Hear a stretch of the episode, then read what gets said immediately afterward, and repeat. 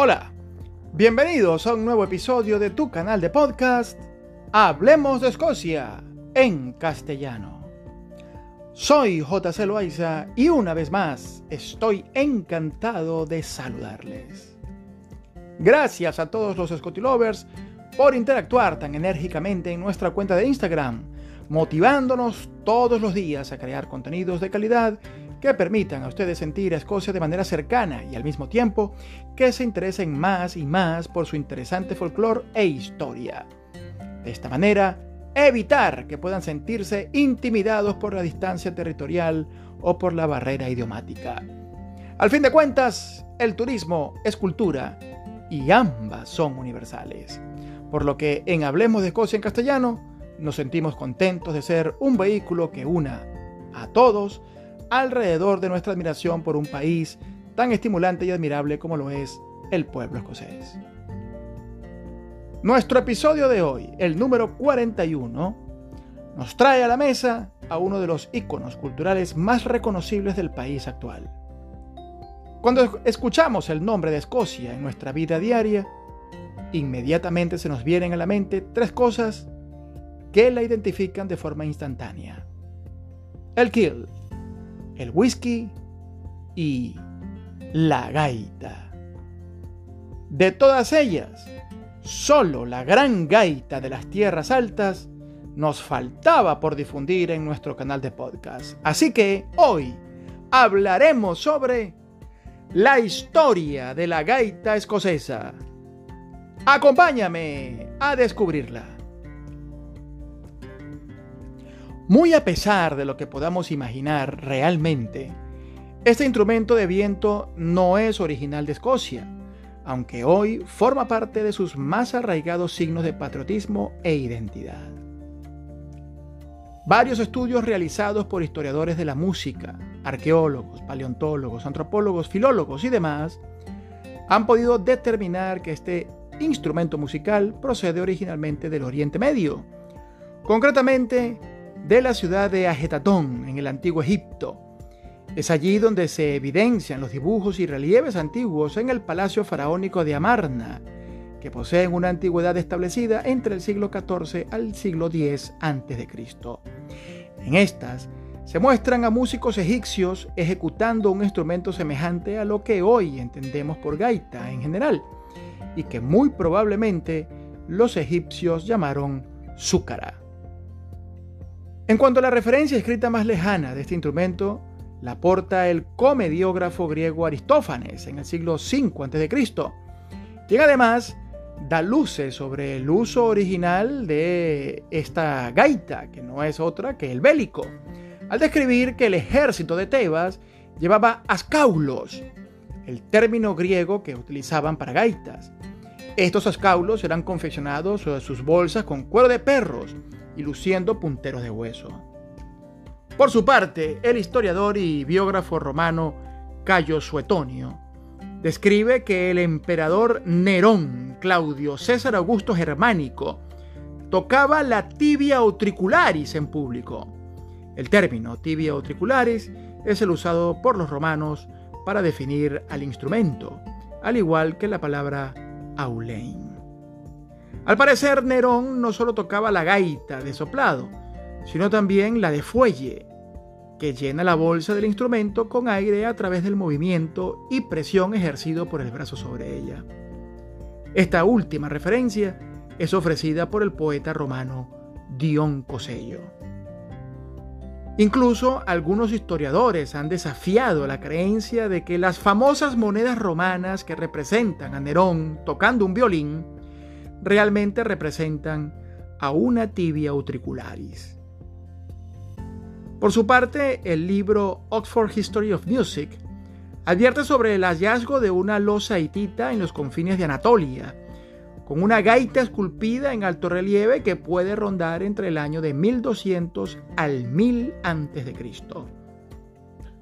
Ahora bien, el gran acercamiento que Roma tuvo con el imperio tolemaico del antiguo Egipto, gobernada por la intelectualmente bella y calva Cleopatra VII Tea Filopator, a quien le encantaba de sobremanera arrimarse sentimentalmente un perfil romano y esa debilidad sentimental y carnal la llevó a conquistar el corazón de Roma, al mantener primero una relación de concubinato con el cónsul Julio César y luego casarse con el triunviro Marco Antonio.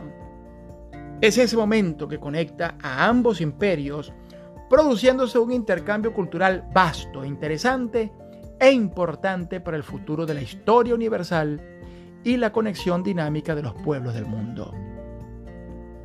Roma actuó así como un vehículo que inyectó parte de esa cultura oriental en el mundo occidental, donde estos pisaban cada vez más fuerte, imponiendo sus innovaciones y autoridades.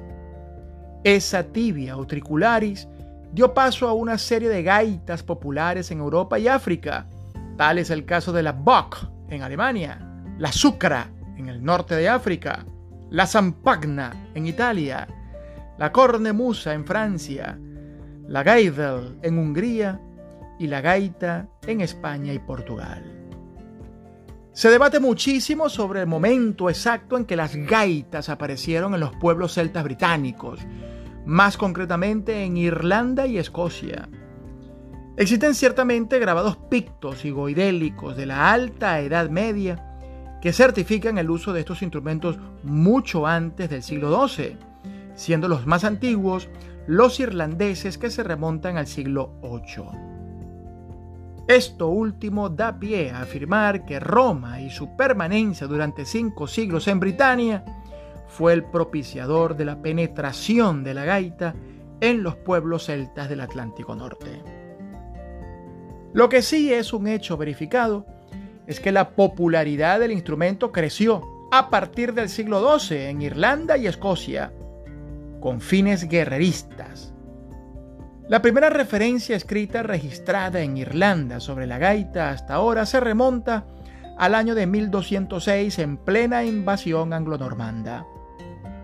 Mientras que en Escocia se menciona que Robert de Bruce utilizó formaciones de gaiteros para animar a sus tropas durante el desarrollo de la batalla de Bucknambor en 1314.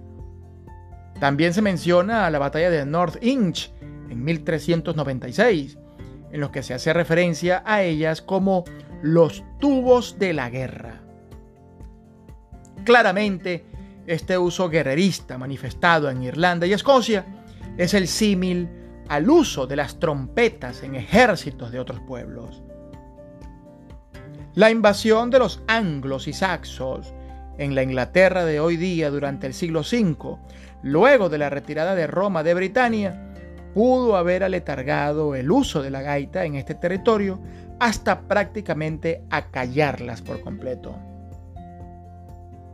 Durante las guerras jacobitas desarrolladas entre 1688 a 1746, los clanes católicos escoceses e irlandeses que apoyaban la causa de Jacobo II de Inglaterra y sus herederos también utilizaron a la gaita con fines guerreristas y como símbolo de hacer honor a los estuardos católicos. Es por ello que en 1746 cuando las fuerzas leales al gobierno de los Hanover derrotaron a los jacobitas, lo primero que se ambicionó fue asimilar a, las tierras altas y debilitar a la cultura gaélica y su sistema de clanes patriarcales. Con este propósito, se dictaron las leyes de proscripción de 1746, que si bien no expresaron directamente la prohibición del uso de la gaita, el solo hecho de llevar a cabo la pérdida del poder y del patrocinio de los jefes de clan junto a la emigración forzada y generalizada contribuyó enormemente a su declive. Una de las mejores formas que aplicaron las fuerzas leales a Jorge II para terminar de doblegar la moral de los jacobitas fue constituyendo regimientos con soldados Highlanders que juraron lealtad al rey británico. De esta manera, se fue sembrando paulatinamente en la conciencia de los montañeses un nuevo modelo de vida regido totalmente por la monarquía establecida en Londres. Es en estos regimientos militares Highlanders donde se podía practicar el toque de la gaita sin ser perseguido y acusado de jacobita sedicioso. Aunque esta circunstancia generó su declive, al mismo tiempo evitó que desapareciera por completo. En las dos grandes guerras del siglo XX, me refiero a las guerras mundiales, las gaitas fueron empleadas por regimientos Highlanders durante las conquistas de las líneas enemigas y utilizaban al menos un gaitero para ir a la batalla, aunque luego fueron descartados por la alta tasa de bajas en combate. Lo que no dejó de usarse en, estas, eh, en, estos combates fue el kilt, que originó que los alemanes se refirieran a los regimientos Highlander como las malditas damas del infierno, por su curioso atuendo en plena refriega armada. Hoy día, la gran gaita Highlander está sembrada en el corazón del pueblo escocés y se utiliza bien sea en conjunto o en solitario. La gaita Highlander se ha llegado a utilizar dentro de la música rock y pop, además, en canciones famosas como la de Paul McCartney y su grupo Wings, Mull of Cantar, la inolvidable It's a Long Way to the Top de ACDC y el inmortal escocés Bon Scott, así como el grupo Red Hot Chili Pipers, que no se debe confundir con los californianos Red Hot Chili Peppers. Estos usan la palabra en inglés pipers para referirse a los tubos o ronquetas de las gaitas. Las gaitas originalmente se construyen a partir de madera de ébano o también de acebo y muy utilizada la madera llamada dalbergia, conocida también como madera negra africana. La bolsa, que es el núcleo del instrumento, se realiza a partir de cuero de cabras o de vaca, aunque últimamente y para abaratar costos, la piel ha sido reemplazada por material sintético tipo caucho y la madera por piezas de polipropileno que ofrecen un buen performance en su ejecución.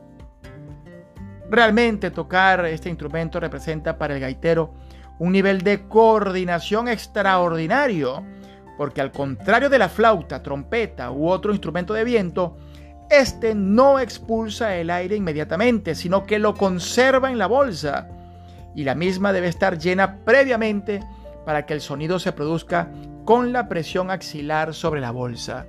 El soplido para reponer el aire que se expulsa por las ronquetas y los dedos tapando o destapando los orificios del puntero para producir las notas musicales que se desean. Todo esto al mismo tiempo. La gran gaita Highlander posee dos ronquetas cortas llamadas tenores y una larga que es el bajo. La larga llamada el bajo produce un tono que está una octava por debajo de los zumbidos de las ronquetas tenor estas ronquetas, todas, están unidas por unas cuerdas decorativas que son cordones tejidos que permiten que las ronquetas permanezcan juntas, pero a cierta distancia una de la otra. Un aspecto interesante y que complica el toque desde la gaita es que las ronquetas emiten un sonido continuo, por lo que el gaitero no puede dejar de soplar una vez ha comenzado, y esa es la razón de por qué en la mayoría de la música de gaita esta no presenta pausas. Un gaitero experto maneja lo que se conoce como las notas de adorno, que es una práctica muy veloz con los dedos de las manos sobre el puntero para permitir que las notas fluyan naturalmente y se pueda disfrutar de una melodía diáfana y totalmente armónica. Pero esto es algo que realmente dominan a placer los gaiteros experimentados. Hablemos de Escocia en castellano. Solo unos minutos para descubrir una Escocia sorprendente. Producción, libreto y narración J. Celoaiza. Amigos invisibles, nos escuchamos el próximo domingo.